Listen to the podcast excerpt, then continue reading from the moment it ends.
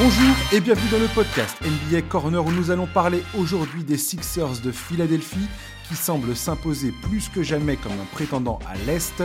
On va parler d'Anthony Edwards devenu le leader naturel des Wolves sur le terrain et on finira sur les Raptors dont l'effectif pourrait être complètement différent passé la date limite des transferts. Pour m'accompagner aujourd'hui, j'ai le plaisir d'accueillir Franck, créateur du podcast NBA Storytelling. Bonjour Franck. Comment ça va? Ça va très bien. Euh, NBA Storytelling, Franck, t'en es où de, de, ton, de ton excellent podcast? Euh, Comment ça se passe de ce côté-là? euh, C'est vrai qu'il n'y a, pas eu beaucoup, beaucoup d'épisodes depuis la dernière fois où on s'est parlé. Non, mais ils sont très, très qualitatifs. Attention. C'est vrai, merci. Euh, donc, bah, je suis en préparation sur un, sur un nouveau sujet et j'espère euh, pouvoir le sortir prochainement dans les, euh, allez, on va dire, allez, si on se met un petit, une petite deadline dans les trois semaines qui suivent là. D'accord. Eh ben, j'ai hâte de voir ça. Tu peux, tu peux nous faire un teasing sur le sujet ou pas du tout? Tu préfères garder ça secret? Ouais, allez, c'est une petite exclue du coup pour les, pour les auditeurs oh! du, podcast parce que je ne l'ai pas mis sur les réseaux, donc voilà. ça va être en fait sur l'histoire du jeu vidéo NBA Jam. Ok, cool. Et donc ça va mélanger un petit peu culture et culture et basket NBA et bah, pourquoi ça pourquoi ça a connu un succès phénoménal, pourquoi ça s'est cassé la gueule? Mmh donc et ben voilà qui qui en est à l'origine, pourquoi, comment, voilà, bah, vous saurez tout quoi. Voilà. Excellent, j'ai hâte d'entendre ça. J'ai adoré ce jeu, je t'avouerai. Je jouais à la... C'est un jeu d'arcade, hein, NBA Jam. Je pense que tous les mecs de ma génération, on a connu ce jeu, on a joué à ce jeu et c'était ouais, un, un, souvenir impérissable. Très bien. Euh, il y a eu les, les, les, les, comment dire, les sélections du All-Star Game. Alors je sais pas, tu fais partie de ceux qui regardent le All-Star Game encore ou pas, Franck? Est-ce que tu fais partie des, des mecs comme moi qui sont un peu, euh, qui ont un peu perdu, voilà, le ça a perdu clairement de sa superbe, le match en tant que tel, je veux dire. Hein.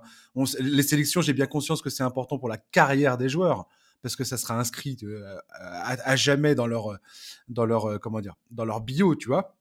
Mais euh, et au moment de rentrer dans le Hall Fame potentiellement, c'est important. Mais c'est vrai que moi, c'est un match que je ne suis que je suis quasiment plus. Donc voilà. Toi, tu t'en es où avec le Star Game? Bah, un petit peu comme toi, un petit, un petit désamour. Déjà, je le regarde plus en direct, alors qu'avant, c'était vraiment quelque chose, quand j'étais plus jeune, que je regardais, où je me levais pour le, pour le voir. Donc maintenant, c'est replay, tranquille. Mmh Et mais je le regarde quand même. je le regarde quand même pour voir. Après, par contre, si ça se transforme juste en concours de dunk, ça me, ça me gave. donc, j'aime bien des fois zapper presque direct dans la deuxième mi-temps, quoi. Alors l'année passée, c'était un petit peu particulier parce qu'il y avait quand même les 75 ans, il y avait cette fameuse cérémonie au milieu qui était clairement immanquable. et puis et puis et puis la fin du match était finalement sympa, donc. oui, le Ella Mending a, a, quand même pas mal aidé au, au, fait de changer un petit peu l'intérêt de la fin de match, notamment. Ça rend le mmh, truc un peu plus, un peu plus sympathique. Mais je militerais quand même pour un, un petit retour des conférences système de draft, ouais, je m'en suis un petit peu lassé là. Ouais. moi, en fait, mon, le, truc que j'aimerais beaucoup, mais ça rentrerait pas du tout dans le cahier des charges, bien évidemment. Mais étant donné la grosse, enfin le, nombre de joueurs internationaux qui se trouvent en, NBA actuellement, j'aimerais beaucoup voir un, un, World Team contre un Team USA, enfin une équipe américaine, quoi. Ça, c'est un truc ça, peut, ça peut se tenter aussi, ouais. Mmh. c'est un truc qui me plairait beaucoup, ouais. Alors, on va jouer, je vais jouer un petit jeu avec toi avant de commencer le, le, podcast. On va essayer de faire vite. Euh, tu vas me dire snub ou pas snub avec euh, les, les, les, joueurs qui ont été. Euh, c'est ces joueurs dont je vais te, te parler, qui n'ont pas été sélectionnés pour le Stargate. Tu vas me dire si pour toi c'est mmh un snub ou pas. James Arnett, snub ou pas snub? Snub pour moi. Parce que meilleur ouais. passeur de, de la ligue, super playmaker, il joue juste les Sixers sont très bien classés. ils sont en parler, de, la conférence Est. Donc, bah ouais, pour moi, clairement, clairement snub. D'ailleurs, j'étais presque choqué parce que c'était une habitude finalement de retrouver James Harden. C'était 10 ans consécutifs. Hein. Automatique. ouais. ouais. pour moi, c'était quasi automatique. Et là, de pas le voir, ouais, c'est un petit, ça me fait un petit quelque chose quand même. Ouais, c'est assez étrange, carrément. C'est. Je m'y attendais pas à celle-là, tu vois. Très franchement, je, je, tu vois, entre Demar DeRozan et James Harden, pour moi, je, ne pensais pas qu'il y avait à ce point de, de friction et de, de, questionnement. Mais euh, voilà. Mmh. Et, je dis ça, j'ai pas du tout envie de donner l'impression que je casse euh, des mares de Rosanne. Voilà, mais, mais voilà. J'ai été surpris, effectivement. Euh, Anthony Davis, snub ou pas snub? Pas snub, pour moi. pas snub parce qu'il a, il a raté pas mal de matchs. donc, même s'il avait eu une très très bonne période, euh, pour moi, il n'a pas assez joué, euh, joué assez de matchs pour pouvoir prétendre à être euh, All-Star. Donc, quelqu'un comme Sabonis, pour moi, est largement devant lui. Quoi. Ouais, tout à fait d'accord. Jalen Brunson, snub ou pas snub? Ah, plus, plus compliqué. Bah, je dirais pas snub non plus. quelqu'un comme, comme je Holiday a tenu la baraque en l'absence de, de, Middleton. Ça me choque pas de voir Holiday avant, avant Brunson. Mais bon, il, il, toquait, il toquait sévère à la porte quand même. Tu viens de pointer un, truc très important dans la sélection du All-Star Game, c'est que ça se joue beaucoup par poste. Euh, voilà. Ah, moi, ce que j'ai envie de dire concernant Jalen Brunson, c'est que s'il y avait dû avoir un représentant des Knicks, j'aurais préféré Brunson que Julius Randle. Même si Julius Randle fait depuis plusieurs semaines maintenant, euh, enchaîne des, performances de complètement folles c'est assez, c'est assez fou pour le souligner quand même. Si tu vois ces, lignes de stats, elles sont, elles sont, c'est juste dingue.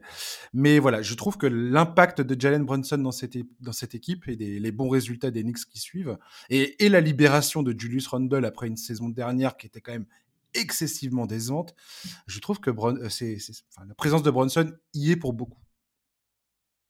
Voilà. Clairement, ouais. D'Aaron Fox, snub ou pas snub? Pour moi, Snub. Ah ouais, ouais. ouais je, je l'aurais mis aussi euh, Fox. moi, moi je, je, trouve ça difficile d'avoir les Kings. Alors, les Kings, c'est une très belle histoire. On, on, en a parlé la semaine dernière.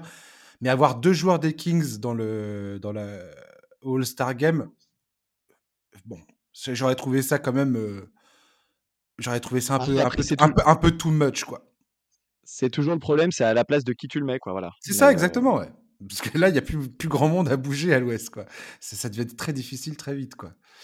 Mmh. Euh, Jimmy Butler, snub ou pas snub? Pas snub. Mmh Pareil, euh, raté trop de matchs, un peu comme Anthony Davis. Euh, Tout à fait. Et Aaron Gordon, snub ou pas snub? Qui lui, pour le coup, est mmh, dans une équipe qui est première à l'ouest. Là, pour le coup, Denver, eux, auraient pu, on va dire, avoir, avoir deux joueurs. Mais moi je trouve que moi je trouve que moi je dis pas snub pour le coup Aaron Gordon. Il fait une très bonne saison, la meilleure saison de sa carrière, mais je trouve que tous les gens qui ont été sélectionnés euh, à l'Ouest, j'ai vraiment pas grand chose à redire et je vois pas où Aaron Gordon euh, à qui à qui à qui qui vient prendre la place quoi. Jaren Jackson peut-être, mais ça peut ça pouvait se ça pouvait se discuter. Après c'est vrai qu'il bénéficie. Il va peut-être laisser sa place de toute façon Jaren Jackson pour le coup. Oui, oui, peut-être, ouais. ouais dans, dans ce cas-là, il sera, il sera en pôle, je pense, pour le, pour le remplacer, ouais. Mais bon.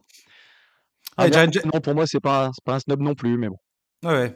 Jaren Jackson, il est, il est, il est candidat pour euh, le titre de défenseur de l'année.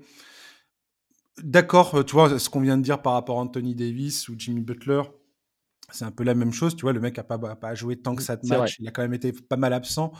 Et donc, tu as l'impression que c'est un peu deux poids, de, un poids, de mesure. Et puis, euh, finalement, non. Donc, euh, je trouve pas. Au final, je, trouve que Jaren Jackson a quand même montré de très très belles choses cette saison et, euh, et je trouve pas du tout ça scandaleux. Quoi. On va parler. Oui, vas-y, vas-y, vas-y. Moi, ça me fait juste mal de ne pas voir Anthony Edwards, mais bon, après voilà. Ah oui, oui, bah, mais on va en parler, Anthony. on va en parler en détail d'Anthony Edwards. Il est, il, est au, il est au menu de ce podcast.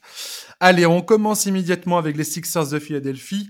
Euh, présent ou non au All-Star Game le 19 février prochain, James Harden sait que son équipe affiche aujourd'hui le meilleur enfin le troisième, pardon, meilleur bilan de la conférence Est. Depuis le 1er décembre, les Sixers n'ont perdu que 7 rencontres possède une des meilleures attaques de la ligue et se trouve dans le top 10 en efficacité défensive, des données qui désignent clairement cette équipe comme un sérieux prétendant au titre. Dans l'effectif, on trouve également Joel Embiid, qui lui n'a pas été inclus parmi les titulaires au All-Star Game, ça a été aussi un peu une surprise euh, au moment du résultat des votes, euh, des votes. Quelques jours plus tard, il a planté 47 points et 18 rebonds dans la victoire des siens face aux Nuggets de Denver se replaçant par la même occasion définitivement dans la course au titre MVP. Chose étrange, Embiid réalise peut-être sa meilleure saison en carrière. Les Sixers possèdent la meilleure attaque depuis son entrée dans la ligue. Et pourtant, Philadelphie semblait jusqu'alors n'être qu'une arrière-pensée dans la tête de nombreux commentateurs NBA. Depuis quelques semaines, Franck, je pense que c'est impossible de les louper on voit que l'effectif est profond, que les deux stars sont au sommet de leur forme, que les role-players comme D'Anthony Melton et PJ Tucker remplissent leur rôle à la perfection. S'ils arrivent en playoff en bonne santé et que les deux stars répondent présents dans les moments chauds, j'ai du mal à voir comment les Sixers euh, vont pas causer de nombreux problèmes à l'Est. Qu'est-ce que tu en penses? Bah, bah, très, très clairement, ils sont sur une, ils sont sur une super dynamique. Euh, mais encore une fois, là où on va les attendre, c'est très, clairement en playoff, quoi. Et que ce soit une très bonne équipe de saison régulière, pour moi, ça fait pas de doute, malgré la forte concurrence de la conférence Est. maintenant, ouais, le, le, test, encore une fois, ça va être, ça va être les playoffs. Et est-ce qu'ils vont être capables de faire mieux qu'une demi-finale de conférence? Il y a des questions qui se posent en fait avec eux, quoi. Ouais, ouais, complètement, ouais. Et, quand je parlais du match euh, tout de suite là, face à Denver, euh, l'utilisation que Doug Rivers a eue de PJ Tucker mmh. sur Nikola Jokic, euh, moi, c'est vraiment. C'est pour ça que j'ai clairement, définitivement décidé de parler des Sixers dans ce podcast. C'est parce que je me suis dit qu'il y a une, une, capacité quand même d'adaptation défensive avec, ce, avec PJ Tucker, avec l'éclosion de D'Anthony Melton, avec tout, enfin, tout cet effectif qui aujourd'hui est en train de vraiment prendre corps. Euh, Doug Rivers est en train de trouver ses rotations, est en train de trouver comment son banc s'articule. Malgré tout, alors, des fois, je, me pose la question quand il nous sort des cinq majeurs, euh, enfin des cinq sur le terrain où il y a ni Embiid ni Arden. Je me pose vraiment la question de savoir si on verra ça ou pas en playoff ou si il fera le, du Embiid et ou Arden en permanence sur le terrain. À mon avis, il devrait faire ça, mais bon, je ne suis pas coach NBA, loin de là. Ce n'est qu'une opinion de, de fan. Euh, mais je me dis que aujourd'hui, les Sixers sont peut-être plus que jamais armés pour s'adapter à tous les adversaires qui peuvent se trouver sur leur route. Ouais, ouais, non, ils ont, euh, ils ont, ils ont quand même quelques, quelques très bons joueurs euh, qui ont semblé trouver leur place. Bon, la, la trouvaille aussi, c'est Tyrese Maxi en sixième homme. Qui dans le 5 faisait un peu doublon avec James Harden. Parce que le but, c'est d'alimenter le, le, le, scoring, la création. Alors, Maxi est moins créateur, hein, mais c'est vrai que de les avoir tous les deux en même temps sur le, sur le terrain, c'est pas forcément la, la, meilleure des choses, peut-être sur certaines séquences, mais très clairement, Maxi en sixième homme, c'est une, très bonne trouvaille. PJ Tucker sur les, sur les grands, bah, il va apporter défensivement, ce qu'il apporte pas pour le moment encore réellement en attaque. Et puis, bah, on a aussi l'abus de, de Tobias Harris en, défenseur, j'allais, dire d'élite, peut-être pas d'élite, mais en tout cas, sur des postes 3-4, il est très clairement en mission cette année. Je pense que Doc Rivers l'a, responsabilisé là-dessus sur le côté défensif, plus que sur le côté offensif, en disant on a des mecs pour pouvoir scorer, concentre-toi de ce côté-là du terrain, tu vas plus nous apporter, ce qui fait que les, Sixers sont une excellente défense cette, cette saison. Oui, complètement. Et comme je te le disais tout à l'heure en introduction, Joel Embiid n'a jamais eu, n'a jamais évolué dans un effectif aussi, euh, aussi efficace offensivement de toute sa carrière à, Philadelphie, depuis sa draft. C'est assez simple à expliquer, j'ai envie de dire. Parce que forcément, quand tu, quand tu, trans, enfin, quand tu échanges Ben Simmons, qui a un profil éminemment plus défensif, euh, avec James Harden, qui lui est éminemment plus offensif, forcément, euh, le, la, contrepartie se, ressent immédiatement. Donc ce n'est pas vraiment étonnant. Mais ce que, ce que j'aime bien dans ce, dans, ce profil aujourd'hui qu'ont les Sixers, c'est que si défensivement, Doug Rivers arrive à maintenir un niveau qui est tout, enfin, qui est top 10, top, voire euh, top 7, top 5 de, de la ligue, euh, avec une, si l'attaque continue à, à, à, faire ce qu'elle fait aujourd'hui, c'est-à-dire à créer euh, à créer des points avec un, tel niveau d'efficacité. Je pense notamment à George Niang et Chuck Milton qui aujourd'hui, quand en sortie de banc, mmh. se sont imposés comme des éléments euh, très importants.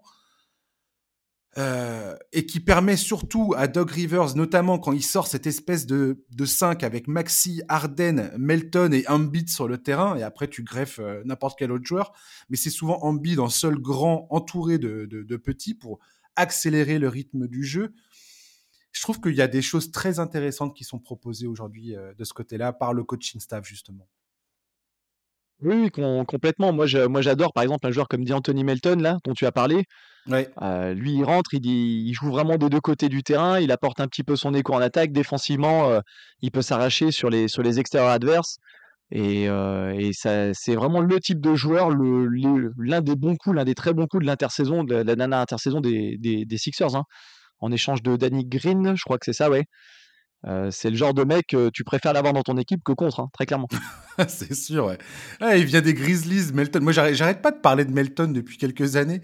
Je suis content de voir qu'il est enfin sous le, sous le feu des projecteurs et qu'on parle enfin de lui comme un, le joueur solide qu'il est et surtout extrêmement intelligent, euh, défensivement, offensivement. Un joueur qui tire jamais la couverture sur lui et, euh, je, trouve, je, le trouve admirable. Parlons des Sixers, Joel Embiid où, te le, où le situes-tu aujourd'hui dans la course au MVP Est-ce que, selon toi, le match face à Denver a changé quelque chose dans ta perception de, de dans la course au MVP ou pas du tout? Ou est-ce que tu, pour toi, c'est déjà un des grands favoris? Parce que je signale qu'il a été deux fois euh, second euh, ces deux dernières saisons, derrière euh, Nikola Jokic. Et que cette année, ben, il est encore, il est encore clairement euh, parmi les, les, gars qui pourraient, euh, qui pourraient obtenir ce, ce, trophée. Ah, très clairement, il est, il, est, il est top 3 avec euh, Jokic et, et, et, pour revenir sur ta question sur, sur le match, je pense que ça a marqué les esprits.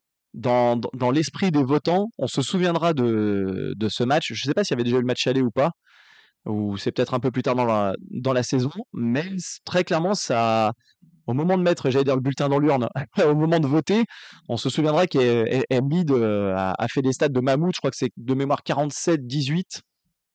Ouais, c'est ça, ouais. Quelque chose comme ça sur le. 47 points, 18 rebonds, ouais. Ouais, sur le, sur le match, ça, ça cogne fort. Et, et le truc, c'est qu'il l'a pris personnellement.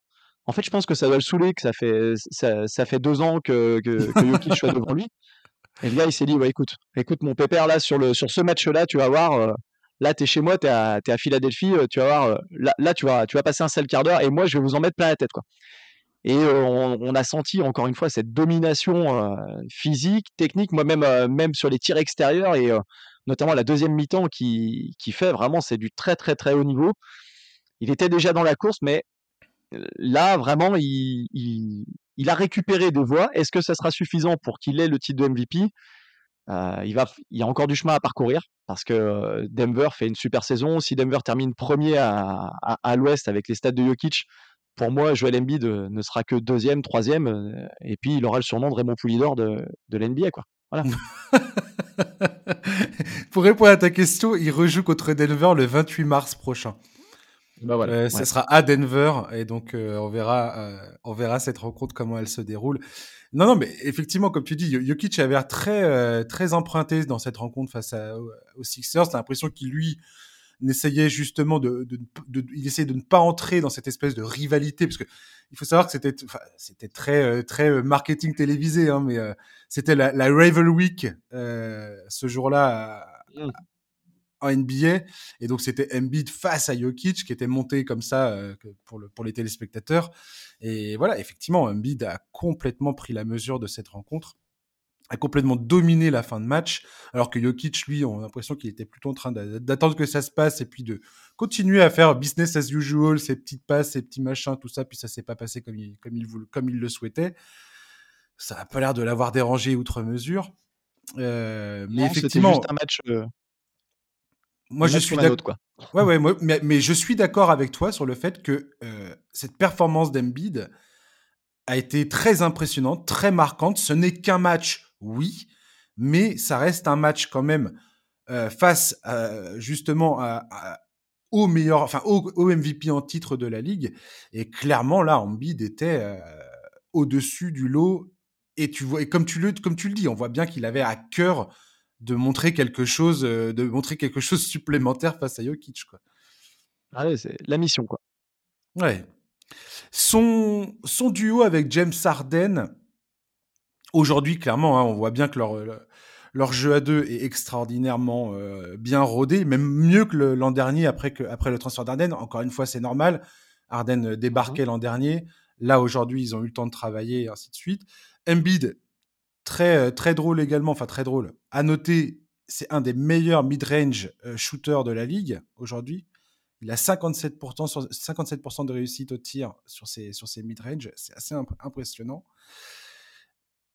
On se disait tout à l'heure, enfin tu disais tout à l'heure, et à juste titre, ces deux gars-là vont être jugés en playoff. Est-ce que tu es confiant aujourd'hui avec le fait qu'ils aient ce, bah, ce bagage désormais, cette expérience ensemble sur le terrain, euh, plus, que, plus, que, plus, plus que la saison passée Est-ce que tu penses que c'est ce qu'il leur fallait pour éventuellement, tous les deux, hein, j'ai envie de dire, dépasser leur, euh, dépasser leur, euh, vaincre leur vieux démon ou, euh, ou est-ce que tu restes sur tes gardes les concernant, que ce soit James Harden ou Joel Embiid J'ai envie de dire que je, reste sur mes gardes. Il y a déjà une raison, ça va être l'état de santé dans lequel ils vont arriver tous les deux.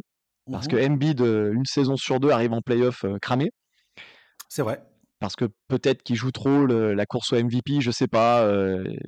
lui, il aurait parfois besoin de, j'allais dire, de load management.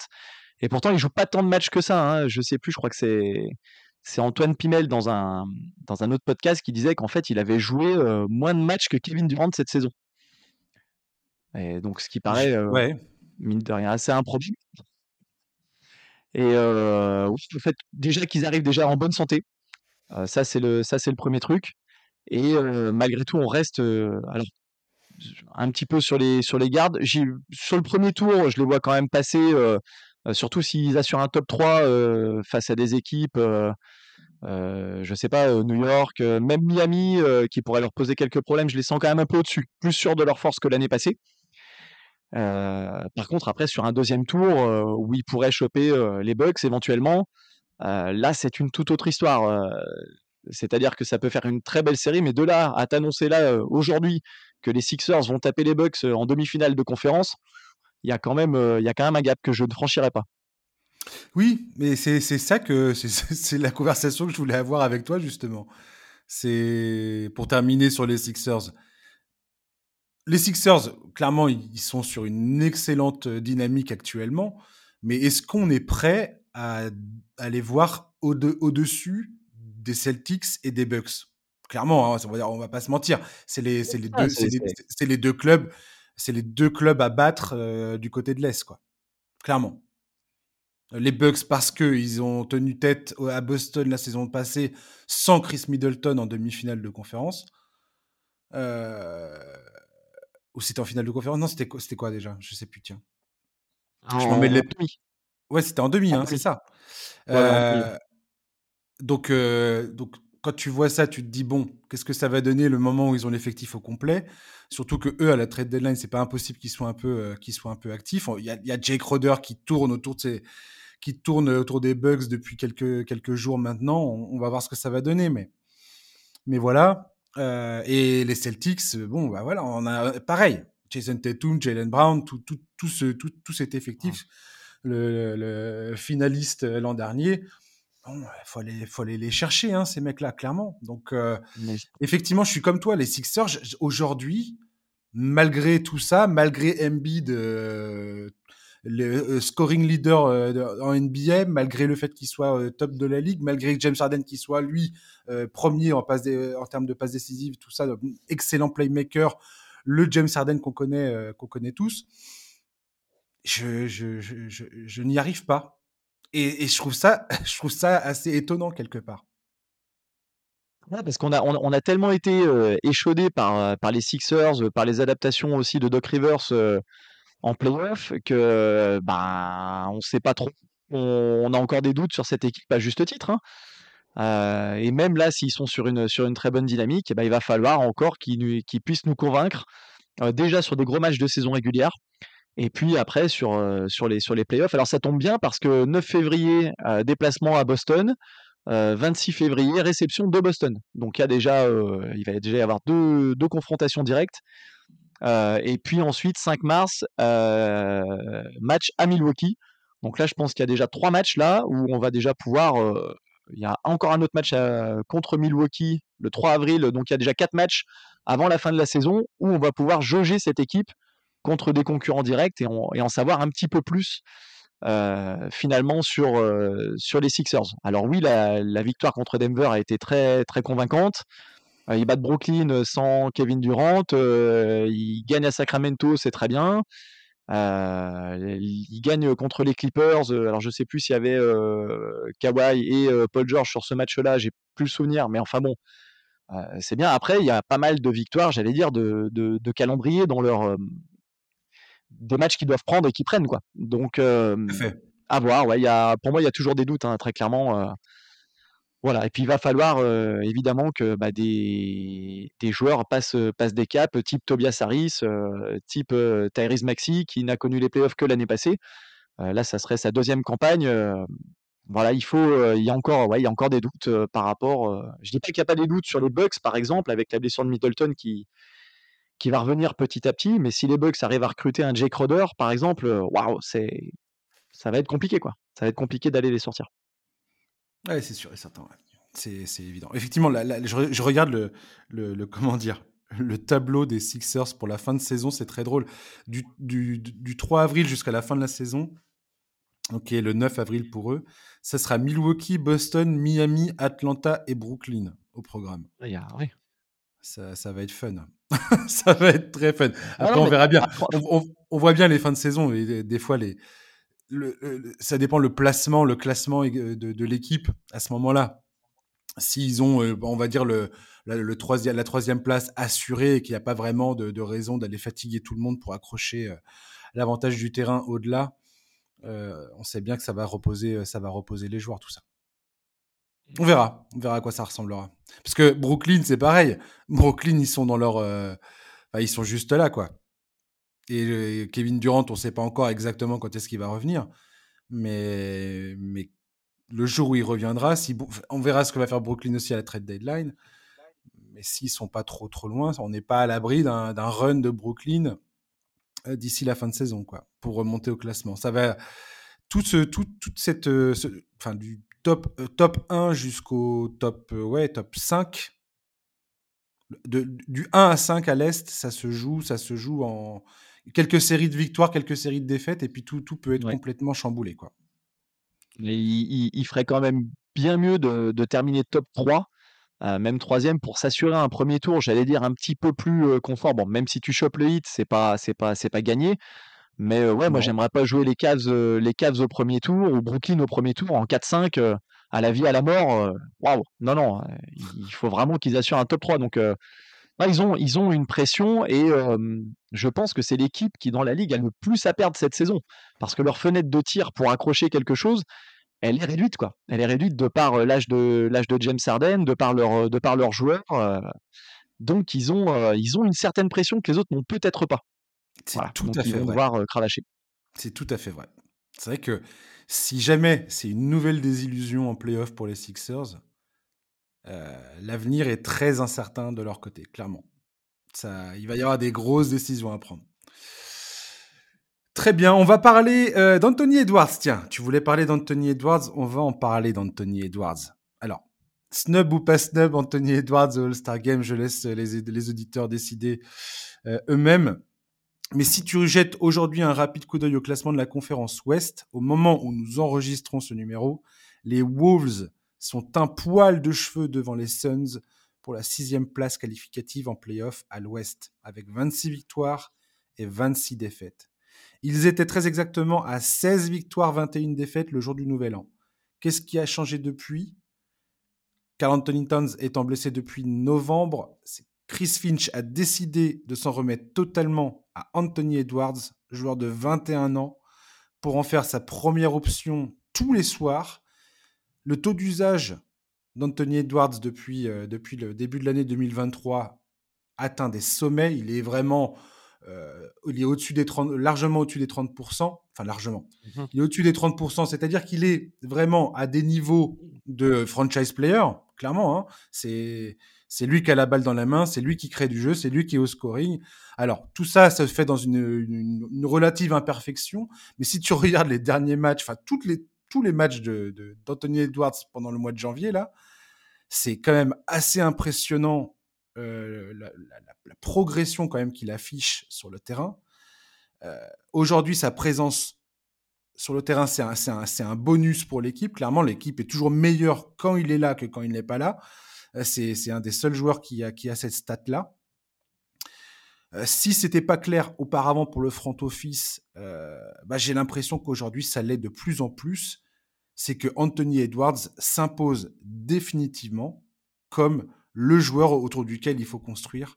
J'ai l'impression cette équipe des Wolves parce que là, il a, il a saisi l'opportunité qui lui a été offerte avec les absences de Carl Anthony Towns et les allées et venues de Rudy Gobert et toutes les conversations qu'on a depuis le début de la saison concernant les Wolves. Est-ce que ça marche? Est-ce qu'ils ont eu raison de faire ci? Est-ce qu'ils ont eu raison de faire ça? Et on va en parler, toi et moi, juste d'ailleurs en parlant d'Anthony Edwards.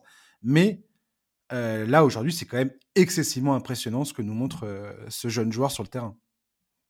Bah c'est clair, il a pris les rênes de l'équipe euh, avec la, comme tu as dit, avec la blessure de Towns et puis Gobert un petit peu blessé, enfin là, pas là. Euh, Dylan Russell, euh, lui, euh, bah, il se contente, il est toujours un petit peu irrégulier et il se contente un petit peu de, faire jouer l'équipe. Et le, monsieur plus, comme tu l'as dit, c'est très clairement Tony Edwards. Et bah, cette saison, ses pourcentages sont, sont en hausse. la joie 37% à 3 points, 46% au tir. Et c'est quelqu'un qui fait mal aux défenses. On sent qu'il pèse sur les défenses de par ses drives, de par sa qualité aussi de tir extérieur c'est un joueur bah ouais, plus plus qui, qui, fait passer un palier un palier et qui aurait dit que, que Minnesota avec avec avec les absences du, coup de Towns et, et un peu celle de de Gobert en serait là actuellement? Honnêtement, je les voyais vraiment pas bien et, et c'est lui qui a, qui, a, qui a permis de redresser la barre. Alors pas tout seul, hein, mais entre autres, c'est voilà, là, bah, là, par exemple, dernier match face face aux Warriors, bon, il, il, il, est encore au fourré au moulin. C'est vraiment, c'est vraiment un super joueur, voilà. Et il, bah, là, très clairement, sur les, je regardais, c'était quoi C'était sur les huit derniers matchs. Là, les stats d'Anthony Edwards 31,8 points, 6,4 rebonds, 5,5 passes. Waouh, c'est c'est vraiment c'est très très très très fort. Voilà, il, il porte son équipe et honnêtement, si les Wolves se qualifient là dans le top 6 directement, le gamin, honnêtement, aura fait une saison remarquable. C'est incroyable en fait de se dire que les Wolves aujourd'hui sont sixième de la conférence Ouest alors qu'ils ont qu'ils ont quand même perdu Carl Anthony Towns en novembre, que l'intégration de Rudy Gobert se passe avec les plus grandes difficultés. D'ailleurs, le jeu à deux entre Anthony Edwards et Rudy Gobert est pas du tout au point. Si tu as toutes les stats concernant leur jeu euh, ensemble sur le terrain, c'est plutôt très très décevant. Et d'ailleurs, ça pose des questions sur la construction même de cet effectif. C'est-à-dire que les Bulls ont fait le choix de...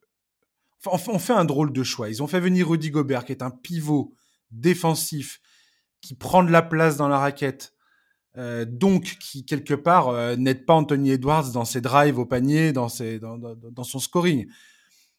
Euh, et, et, qui tout d'un coup, si tu veux, là, on parlait de fenêtre de, de, de, tir pour les Sixers tout à l'heure, pour, le, pour, le, pour les Wolves, c'est pareil. Et tout d'un coup, ça a été réduit, ça, avec la présence de Gobert. C'est-à-dire qu'il y a une exigence de résultats qui vient beaucoup plus rapidement quand tu fais, quand tu fais venir un joueur comme Gobert dans ton effectif. Or, aujourd'hui, j'ai l'impression qu'Anthony Edwards nous montre le, que c'est peut-être le contraire qu'aurait dû être fait quelque part. C'est-à-dire de dire, bon, on va tout concentrer sur, euh, sur ce gars-là et on va essayer de construire un effectif qui colle à son âge, à son évolution, à sa carrière et, et, pas, et pas autre chose. Parce que si tu regardes tous les joueurs qui sont partis dans le transfert pour, euh, pour Rudy Gobert, c'est, ça, fait, ça fait bizarre. Quoi. Il y a Malik Bisley, Beverly, Jared Vanderbilt.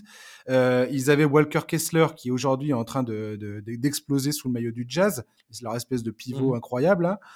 Euh, et qui est très bon défenseur du cercle pour le coup. Euh, bon, quelque part, tu peux te dire qu'est-ce que je préférerais avoir. quoi? Est-ce que je préférerais avoir des, jeunes joueurs comme ça, ce pic de draft qui, était sympa, et tous les autres pics que, j'ai donnés en, contrepartie? Ou est-ce que je suis content d'avoir Rudy Gobert malgré le fait qu'ils s'entendent pas du tout pour l'instant avec Anthony Edwards et que c'est un des énormes chantiers encore à régler d'ici l'arrivée en playoff, quoi? Sans compter que mmh. quand Carl Anthony Towns revient, pareil, il va falloir euh, reconstruire ce qui est en train d'être fait aujourd'hui euh, pour, euh, bah, pour, pour l'intégrer et pour retrouver, enfin, en espérant de ne pas perdre le rythme dans lequel il se trouve, quoi. Et D'Angelo Russell, je terminerai, je te laisse parler ensuite, mais D'Angelo Russell, Anthony Edwards, aujourd'hui, tu vois bien que c'est un joueur à terme Peut-être pas tout de suite. Enfin, bah, là, là c'est ce qui se passe pourtant. Hein. Mais bon, que, D'Angelo Russell soit là pour euh, gérer la distribution du ballon et qu'il y a un autre euh, ball handler, un autre, porteur de balle dans l'effectif, c'est plutôt une, bonne chose. Euh, on, peut, poser la question de, du, salaire de D'Angelo Russell après. Mais D'Angelo Russell, pour l'instant, cette saison, il fait une très bonne saison, en fait, D'Angelo Russell. C'est très bien ce qu'il fait. Et pour le coup, ça a peur de le contrarier des masses de laisser le ballon dans les mains d'Anthony Edwards. Je pense que D'Angelo Russell n'est pas stupide et a très vite compris que ce gars-là, sa façon qu'il a d'attirer l'intégralité des défenses sur lui, ouvre des possibilités à tout le monde et ouvre des tirs ouverts pour tout le reste de l'effectif. Mais il y a énormément de questions aujourd'hui en termes de spacing. Le spacing des Wolves et le spacing nécessaire à Anthony Edwards, je le pense, pour qu'il passe encore euh, des certains paliers, parce qu'il a encore beaucoup de déchets dans son jeu. Hein. Il n'a pas encore la vision qu'il faut. Il est pas, il, est très impatient. Il, il, voit de, mieux en mieux les passes, mais il y a encore des angles qu'il n'arrive pas à trouver. Il, a la volonté de le faire. Quand tu l'écoutes en conférence de presse, ce, ce mec-là, mais il est incroyable. Il veut les responsabilités. Il veut devenir le franchise player de, cette, de cette équipe. Mais non, non, mais c'est c'est clair, c'est clair qu'il a, comme tu dis, il, libère, il peut libérer D'Angelo Russell, qui aura moins la, responsabilité d'avoir tous les ballons en attaque.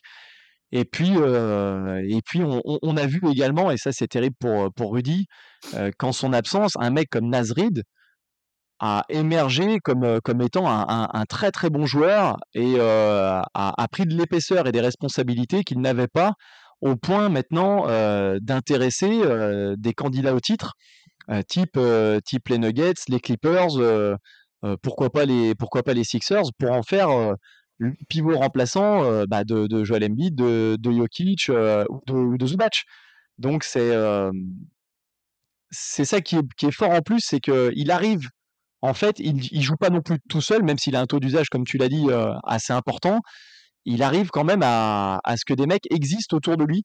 Et ça, c'est ça, c'est très fort. J'ai le souvenir d'un match là, il y a pas longtemps contre contre les Cavs où bah, c'est le banc des Wolves qui en deuxième mi-temps fait la fait la différence quoi.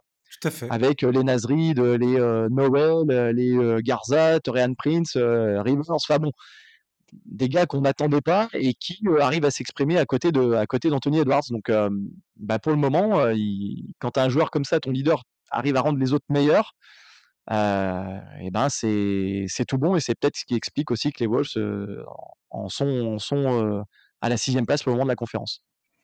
Ouais, c'est assez incroyable. Et, malgré tout, Chris Finch a quand même réussi, arrive malgré tout en ce moment à faire fonctionner. Euh, je sais pas comment il fait ça parce que si tu regardes les pick and roll, je te dis, si tu regardes les chiffres des pick and roll entre Gobert et Anthony Edwards, c'est c'est presque risible tellement, euh, tellement c'est, ils n'y arrivent pas, quoi. Ils n'y arrivent absolument pas pour l'instant. Et, c'est Mike Conley qui a été interrogé sur qu'est-ce qui change entre l'attaque d'aujourd'hui à, Utah et euh, les années précédentes. Et il dit, bah aujourd'hui, il y a de l'espace dans la raquette parce que Rudy Gobert n'est pas là. Mmh. Alors, il n'est pas en train de dire Rudy Gobert, on est, Rudy Gobert, on est bien content qu'il soit plus là, tu vois, c'est pas, c'est pas ça qu'il est en train de dire. Parce que Rudy Gobert, actuellement, c'est ce que j'allais dire, donc, que Chris Finch arrive à l'utiliser comme il doit utiliser Rudy Gobert, à savoir, euh, comme un mec qui défend le cercle, qui est là pour prendre des rebonds. Alors, ça peut paraître très limité par rapport à, aux ressources qu'ils ont dépensées pour l'obtenir. Tu vois ce que je veux dire? Ça peut sembler euh, c'est ce que c'est le reproche que tout le monde fait. Ça paraît très cher payé par rapport à ce qu'on lui demande de faire aujourd'hui. Mais le, prix, énorme, ouais. Mmh. Mais bon, Aujourd'hui, de toute façon, les Wolves, ils n'ont plus le choix. Et l'idée, la question, c'est de savoir est-ce qu'ils sont capables, est-ce qu'ils sont en mesure de faire fonctionner cette histoire ou pas d'ici l'arrivée, euh, d'ici leur entrée en playoff.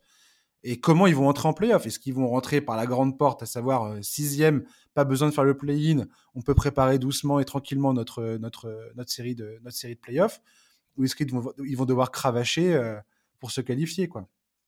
Avec des matchs bah, où voilà, tu, tu, perds et puis tu es, sorti. quoi. Très clairement, ils vont, ils, vont, ils vont devoir cravacher parce que quand tu regardes les équipes qui sont derrière, les Suns vont retrouver Booker forcément à un moment donné.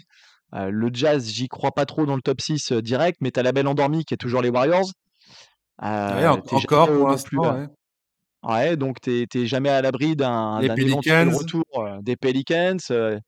les Blazers, voilà, s'ils ont un coup de chaud, bon, ils sont, ils sont quand même plus dans le dur. On sent que, on sent que Lillard est obligé de faire beaucoup, beaucoup de choses en ce moment. Les Lakers, sait-on jamais, avec, euh, avec leur trade euh, à Chimura, si la, si la sauce prend, euh, Anthony Davis qui tient sur ses deux jambes, ils peuvent faire un run pour essayer de pousser un petit peu. Non, non, ça va être très très compliqué d'être dans le top 6 direct pour se qualifier. Après, dans le play-in, pourquoi pas? Et ça sera à ce moment-là qu'il va, falloir, qu'il va falloir être bon pour pouvoir, comme ils ont fait l'année passée, bah, se qualifier pour les playoffs ensuite. C'est ce que je voulais dire tout à l'heure, c'est qu'aujourd'hui, moi, quand je regarde le classement de la conférence Ouest, il y a aucune. Je me dis, je me dis pas qu'il y a, il y a moyen que Minnesota soit sixième en fait, étant donné que euh, Towns n'étant pas là euh, et les galères avec euh, d'adaptation de, Rudy Gobert, et je trouve ça absolument hallucinant que ça soit le cas, quoi. Clairement, c'est ce que fait Anthony Edwards aujourd'hui, les résultats obtenus par, et comme tu, tu le dis bien, hein, c'est l'ensemble de l'équipe aujourd'hui qui qui parvient à, trouver des solutions. Mais franchement, je trouve cette équipe épatante depuis le, début de l'année 2023. Et, ce, jeune, joueur, là, Anthony Edwards, c'est. Déjà, en playoff l'an dernier face aux Grizzlies, il m'avait épaté. Je sais pas si tu te souviens, Carl Anthony Towns, à quel, point il était sur le cul euh, devant les performances d'Anthony Edwards.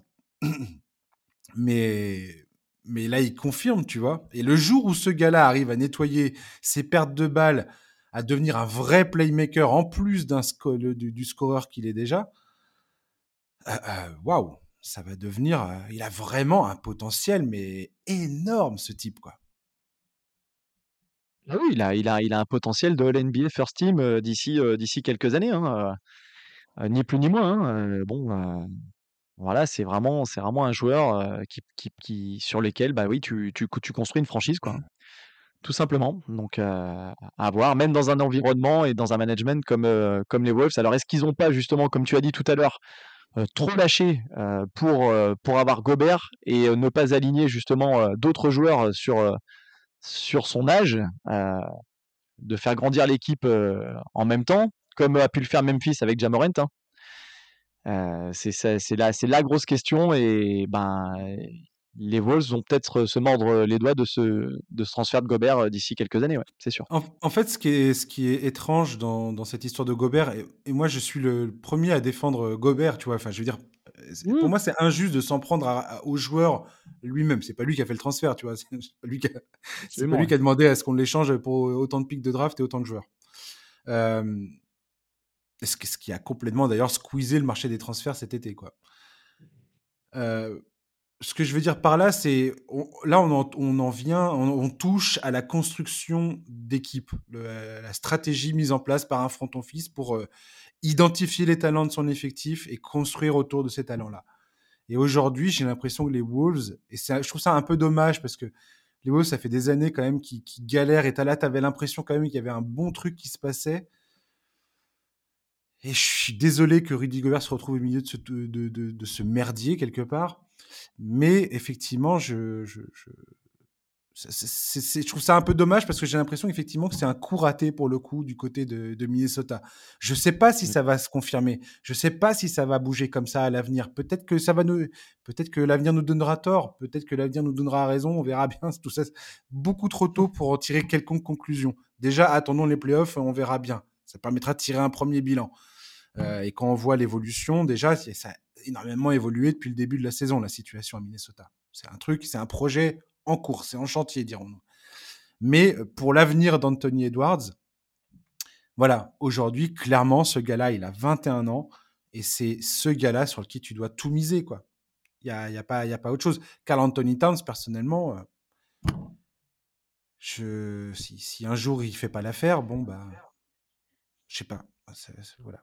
Je, oui, pourrait... Edwards, Edwards, je le garde. Euh, Towns, je sais pas, je sais pas. Je, je, je dis pas que j'ai envie de virer Carl Anthony Towns, mais pour moi, euh, euh, en termes d'intouchable, Edwards, il, est, il, est, il, colle, il colle le descriptif. Towns, je suis pas certain. Non, après, c'est vrai que Towns, je ne sais pas s'il revendiquerait cette place de, de, de leader d'équipe. J'ai l'impression que le rôle de lieutenant, lui, il s'en accommoderait très bien finalement. Euh, après, si pour améliorer l'équipe et, et mieux entourer Anthony Edwards, tu dois le, tu dois le lâcher, pour moi, ça fait pas, ça fait pas de doute. En effet, il, il faudra peut-être passer par là parce que les marges de manœuvre se sont réduites, euh, se sont réduites l'été dernier, quoi, très clairement. Ce qui, est, ce qui est en vrai complètement fou de dire ça. Parce que Carl Anthony Towns, quand il arrive aux, Wolves, c'est euh, le, le, futur de la franchise. quoi. Après, ça évolue, hein, ces choses-là, bien évidemment. Et puis, il y a eu, euh, il y a eu tout, enfin, il y a eu la carrière de Carl Anthony Towns qui s'est passée, tout simplement. Et on, on voit bien, on voit bien qu'aujourd'hui, ça paraît plus, ça paraît plus pertinent de parier sur un mec comme Edwards que sur Towns. Quoi. Bref, on n'en est pas là. Là, on va un peu, là, je vais peut-être un peu trop loin dans le dans la prospective concernant les Wolves, mais mais je trouve ça absolument hallucinant ce que fait Edwards et cette équipe des Wolves actuellement, et, ça mérite vraiment le, le coup d'œil. Un dernier mot sur les Wolves avant d'enchaîner sur les Raptors ou pas? Euh, ouais, bah juste voilà, coup de coup de chapeau. Bon, après, comme on, comme on a dit tout à l'heure, euh, s'ils terminent dans le top 6, ça serait quand même super surprenant, mais bon, c'est tout ce qu'on leur souhaite. Ouais, non, non, mais effectivement, quand tu vois la course derrière, c'est assez hallucinant. Cette, cette fin de saison NBA va être, va être euh, la, conférence Ouest, mais ça va être n'importe quoi, clairement, n'importe quoi. On va parler des Toronto Raptors. Pourquoi je voulais parler des Toronto Raptors? Euh, Pour plusieurs raisons. La première est que cette équipe est aujourd'hui clairement à l'approche de la, de la date limite des transferts. Euh, au cœur de toutes les négociations, c'est-à-dire que tu as l'impression que l'équipe entière est bientôt à vendre, même si ce n'est pas le cas. c'est les noms qu'on entend le plus, c'est OJ Anunoby, Fred Van Vliet et Gary Trent Jr. On va dire que c'est vraiment ces gars-là qui sont, euh, sur le départ. Un peu moins de 4 ans après avoir remporté leur premier, le premier titre de leur histoire, les Raptors sont clairement à la croisée des chemins. Ce qui est marrant, c'est que quand tu repenses à cet été, il y avait la demande de transfert de Kevin Durant. Et limite, on était là à se dire, tiens, Toronto est peut-être une des équipes les mieux placées pour faire une vraie proposition à Brooklyn et faire venir Kevin Durant et pourquoi pas devenir un, vrai problème euh, euh, dans la conférence Est. Ça s'est pas du tout passé comme ça. Alors, l'effectif des Raptors manque pas de talent. Hein. Il y a Pascal Siakam, Scotty Barnes, Jen Unobi, hein, euh, Fred Van Vliet. Tous ces mecs-là sont très talentueux. Mais le modèle sur lequel ils se sont construits ces dernières années, avec des joueurs longs à tous les postes, capables de tout switcher en défense, euh, des joueurs capables de faire circuler le ballon, bah, ça, a atteint, ça a un peu atteint ses limites. D'une part, ils savent pas défendre le cercle. Euh, ils sont pas assez efficaces offensivement, ils sont pas assez bons dans l'adresse euh, longue distance. Leur marge de manœuvre est quasiment, enfin leur marge d'erreur pardon est quasiment inexistante en, défense. Et voilà, aujourd'hui, euh, ce que je trouve assez dingue, c'est que c'est une équipe qui, en 2020, tenait tête aux Celtics en demi-finale de conférence Est. Euh, ils, ont, ils étaient éliminés 4-3. C'était dans la bulle, on peut, toujours me, rétorquer ça, pourquoi pas. Mais aujourd'hui, on est limite en train de se dire est-ce que Masayo Ujiri, le, le, GM, va pas décider de tout, de, tout plier et de, reconstruire autour de Pascal, de Pascal Siakam, de Scotty Barnes et voilà. Et c'est ma question, Franck. Est-ce que tu penses que les Raptors devraient s'accommoder de transférer OJ Anunoby et ou Fred Van Vliet et ou Gary Trent Jr. et de récupérer quelques assets des joueurs, euh, des jeunes joueurs éventuellement qui collent à qui collent à la carrière de Scotty Barnes et garder Pascal Siakam parce que c'est un trop bon joueur pour s'en débarrasser Ou est-ce que tu penses qu'il devrait très sérieusement imaginer à tout déconstruire pour euh, rebâtir autour de Scotty Barnes? Qu'est-ce que, quel est ton avis sur les Raptors? Bah, Mon avis, c'est que là, euh, il faut qu'ils il faut qu'ils reconstruisent. Ah. C'est fini. On arrive, on, a, on arrive sur la fin d'un cycle. très clairement. Et moi, je pense que là, ils sont, ils sont, ils sont pas bien. Ils sont, ils sont quand même loin hein, dans le, dans le classement. tu lâches Fred Van Vliet, d'ailleurs, qui avait refusé une prolongation de contrat, une grosse prolongation, hein, je crois, 114 millions. donc, donc voilà, l'année prochaine, il a juste, il a juste une option. donc ouais, Fred Van Vliet, Anunobi, tout le monde le veut. C'est peut-être le mec le plus demandé En tout cas, toutes les, équipes, toutes les équipes le veulent parce que son potentiel de 3D ah est, tellement colossal que. Tout le monde a, l'impression que c'est la pièce manquante, tu sais. c'est ça, c'est ça, c'est la pièce. Euh, mais c'est clair, c'est clair que c'est un super joueur. Donc euh, euh, voilà, Gary Trent aussi, ça peut, ça peut s'échanger. De toute manière, ils voudront garder Scotty Barnes parce que c'est l'avenir de, la, c'est le futur de la franchise. Ils n'ont pas voulu le lâcher en effet contre Durant à l'été dernier, donc je pense pas, je vois pas où, où le, le, le lâcher. Euh, ouais, pour moi, tu, pour moi, tu, tu trades. La, question, la question, c'est pas Barnes, c'est pas Barnes. On, Franck, on va pas. C'est les autres. Non, mais bien sûr. mais c'est Siakam. Siakam, ils en font quoi dans ces cas-là? Parce que Anunoby, Van Vliet et Gary Trent, ça a pas l'air de, de, contrarier beaucoup de monde finalement de les voir partir ces gars-là. Enfin, je veux dire, personne n'est en train de pleurer euh, sur le fait qu'ils vont, qu'ils vont potentiellement partir. Tout le monde a l'air de dire bon, allez, c'est peut-être le moment d'en de, d'en tirer quelque chose. Mais la vraie question pour moi, c'est Siakam. Siakam, t'en fais quoi en fait? Moi, Siakam, je le, je, je, le trade aussi. je le trade, je préfère garder Anunobi et Barnes. Et je, et, même si j'adore Siakam, je, je, je, trade euh, Siakam, j'essaie d'avoir des tours de draft, de me, de, de me placer le, le, mieux possible, notamment sur la prochaine draft, euh, qu'on annonce euh, très bonne, outre Victor et, et, Scott Anderson. j'essaie de me placer et, et je reconstruis parce qu'il n'y a rien de pire en NBA que d'être dans le ventre mou. Soit tu joues le titre, soit tu joues vraiment les, les, places, les places hautes, soit vraiment tu, tu, essaies de te reconstruire via la draft. Le problème de Toronto, c'est que sur le marché des free agents, ils, recrutent quasiment jamais personne. Donc ça, c'est un, un, un, un, vrai souci. Donc ils peuvent se construire que par la draft. Et là, ils ont atteint un plafond. Et ça y est, ils, ils, y arriveront plus là, avec, avec l'effectif qu'ils ont. Donc même Siakam, moi, j'hésite pas, j'hésite pas à l'échanger. Euh, voilà, Siakam, Van Vliet, notamment ces deux-là. Euh, quitte à garder Anunobi, Barnes, euh, pourquoi pas Gary Trent. Euh, moi, c'est ces deux-là que j'essaie de faire partir en priorité pour euh, perdre dans un premier temps, mais pour être plus compétitif dans les années qui suivent, quoi. Avec, avec mes tours de draft, voilà. Donc c'est ce que je ferai.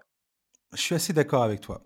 Je suis même complètement d'accord avec toi. Je pense effectivement que. Parce qu'il y, a deux façons d'être dans, le ventre mou de la NBA, j'ai envie de te dire tu as, le ventre mou, mais tu as une jeune équipe qui est en devenir, qui est en train d'apprendre et euh, qui est en train de se frotter un petit peu à, bah, à, à la, dure vie d'une équipe NBA avec, euh, avec la compétition, tout ça. Enfin voilà, faut, faut grandir, faut apprendre et il faut perdre pour ça, faire des erreurs.